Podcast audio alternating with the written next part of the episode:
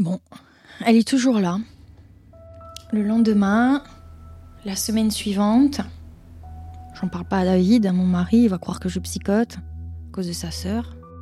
Et je veux pas lui rajouter du stress inutile, alors je décide de contacter notre vieux médecin de famille, en espérant qu'il reste discret, parce qu'au village, le secret médical, c'est partiellement respecté. hein.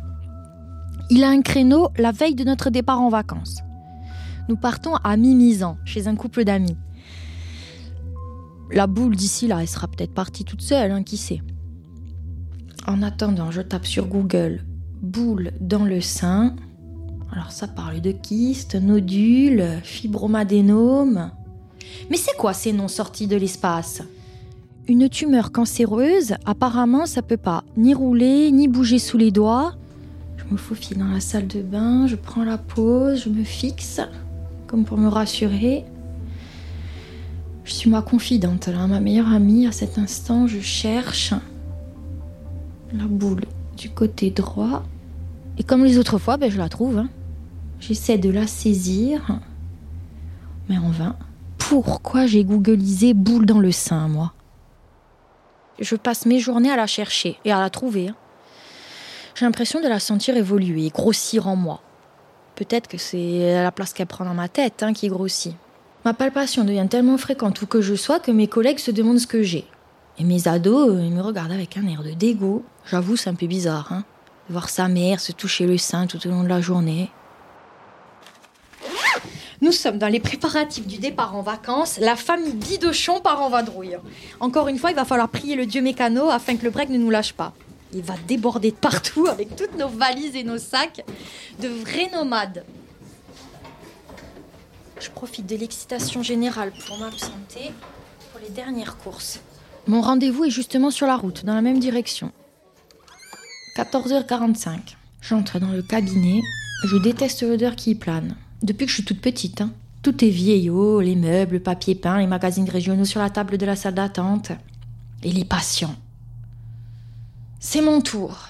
Alors le médecin, il n'a pas l'habitude de me voir. hein. Je suis jamais malade. Je viens plutôt pour les enfants, entre les rhinos, les angines, les gastro, les bras cassés. Le vieux médecin s'assoit avec difficulté. Il prend un vieux dossier poussiéreux dans une vieille étagère bancale. Alors, ma petite Mélodie, qu'est-ce qui vous amène par ici? Comment vont les enfants? Et David? Il peut plus continuer ses questions. Il a une quinte de tout qui le saisit, la bonne vieille toux du fumeur, tu sais. J'ai toujours trouvé ça effarant qu'un membre du corps médical fume. Non mais franchement, ils doivent montrer l'exemple. C'est comme si moi je me sniffais des tubes de colle sous le nez de ma fille. Après un grand verre d'eau, il reprend enfin ses esprits. Alors voilà, je suis assez inquiète.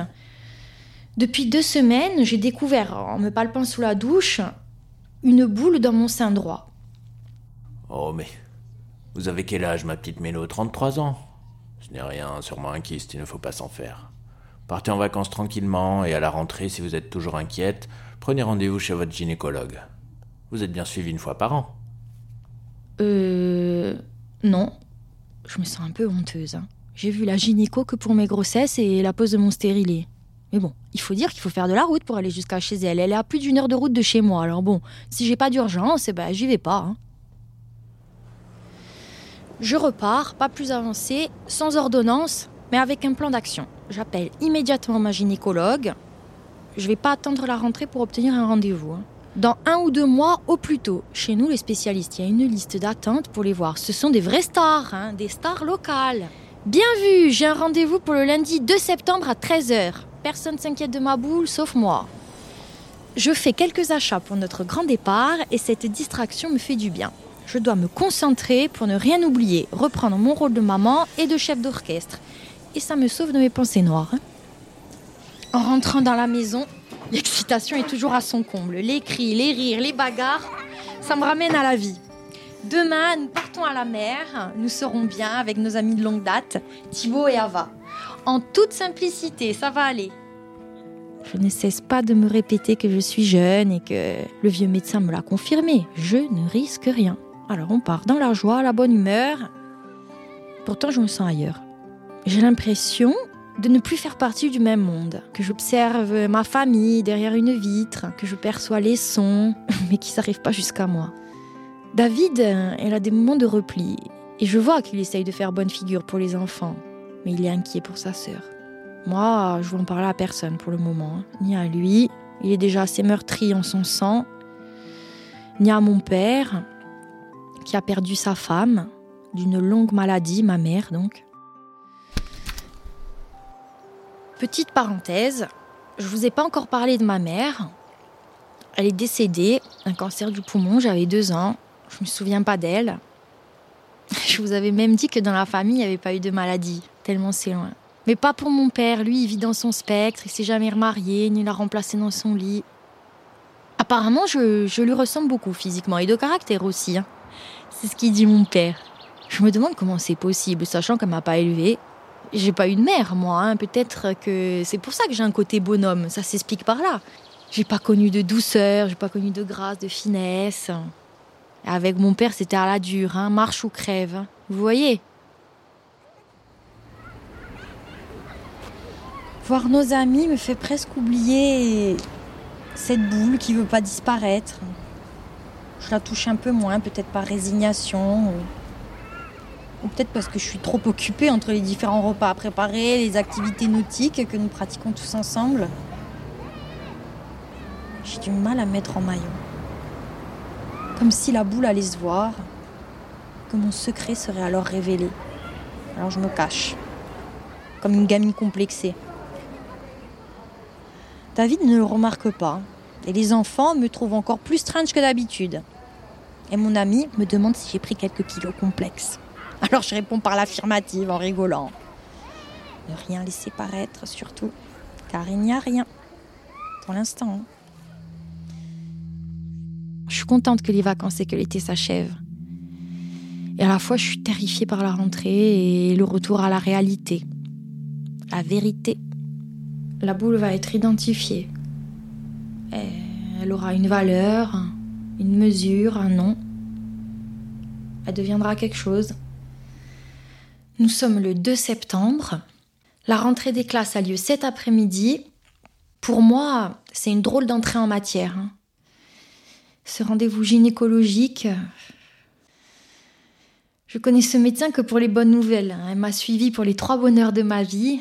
Je vais lui faire confiance pour rester dans le même mood. Hein. Hors de question d'afficher une ombre au tableau des bonnes nouvelles. Alors, ma chère Mélodie, que se passe-t-il? Vous êtes inquiète? Ma secrétaire m'a dit que vous aviez une grosseur dans votre sein droit. Montrez-moi ça. Je vous laisse vous déshabiller et vous installer? Le ton est léger, ça me rassure. Hein. Elle s'approche de mon buste et elle commence sa palpation. Elle y arrive très rapidement. Elle hésite, elle y retourne, elle se tait. Le temps est suspendu et ma respiration aussi. Je bouge pas afin qu'elle puisse analyser, comprendre, comprendre qui elle est et, lui donner un nom. Elle me tourne le dos et part se rasseoir derrière son bureau, sans prononcer un mot. Elle pianote sur son clavier. Je sais pas quoi faire. Euh, alors je lui demande hésitante si je peux me rhabiller. Je me sens mal à l'aise, moi, torse nu, avec cette boule qui m'habite. Oui, Mélodie, vous pouvez. Venez, s'il vous plaît. Elle me tend une feuille, une ordonnance. Dessus, il y a une prescription. Affaire, mammo, écho. Alors, ne vous inquiétez surtout pas. Nous faisons ces examens pour ne rien laisser passer. Mais bon, à votre âge, les femmes développent toutes sortes de petites grosseurs, kystes, adénofibromes, ou même des nodules bénins. Mais dormez tranquille et on se recontacte quand vous aurez les résultats de vos examens. Encore une fois, on me parle chinois. Trop de mots, trop de syllabes. Je ressors de ce rendez-vous rempli de doutes. À la fois, je dois passer un examen, mais à la fois, il faut pas que je m'inquiète. Je reste sur le parking un moment afin de rassembler mes idées et choisir une option. Je choisis l'option hashtag j'appelle immédiatement car je suis trop stressée. J'appelle un centre qui se trouve à une heure de chez moi en break familial. Encore une fois, mon stress n'est pas communicatif, personne n'est pressé de nommer cette boule, à part moi. On me pose des questions d'usage, si c'est mon premier examen, mon âge, mon médecin prescripteur, mon médecin traitant. Bientôt, je vais me sentir au siège de la DGSI. Hein. Rendez-vous dans deux mois. ça me semble une éternité. Je, bafouille que c'est urgent, que la boule est non identifiée, qu'il faut absolument l'identifier. Et je sens la panique prendre possession de ma voix. Ça part dans les aigus. Quelle est cette voix de crécelle qui ne me ressemble pas Malgré la conscience que j'ai que mon état n'est pas rationnel, je ne me ressaisis pas. Il y a rien à faire. Le rendez-vous restera dans deux mois. Je suis pas la seule à devoir passer des examens. Il y a des urgences, me dit la dame au bout du téléphone. Et je n'en suis pas une, me dit la dame au bout du fil. Je viens de passer des vacances d'été en prenant sur moi, en n'en parlant à personne, et il va falloir que je me taise encore 61 jours. Je sais pas si j'en suis capable. Hein. Cette boule, elle devient trop lourde à porter. Je prends mon temps, de rentrer, j'essaie de réfléchir. Comment me soulager un peu, euh, me rassurer. Le trajet me fait du bien. Je vais gérer. Me concentrer sur ma famille, mon travail. Le temps passera vite. Je suis forte. C'est pas une petite boule qui va prendre le contrôle sur mon corps et ma tête, hein.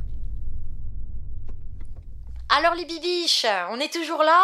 On va pas se laisser aller, hein Ni se laisser submerger par les émotions et la peur, hein on ne sait pas encore. On va pas se faire des scénarios de films de tragédie larmoyante, hein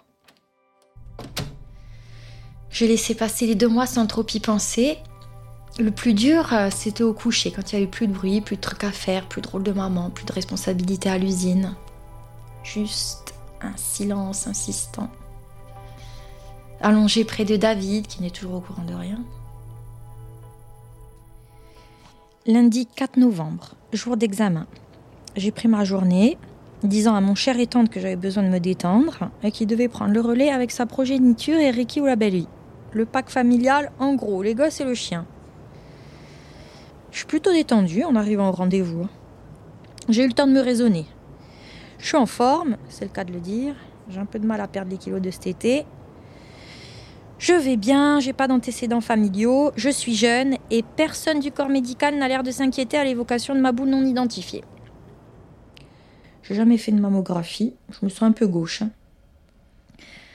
L'assistante m'explique comment je dois me placer. Le bras droit en l'air, la poignée que je vois pas, le bassin à 60 degrés, l'épaule en avant et le sein déposé sur un plateau qui va se faire écraser par un autre plateau.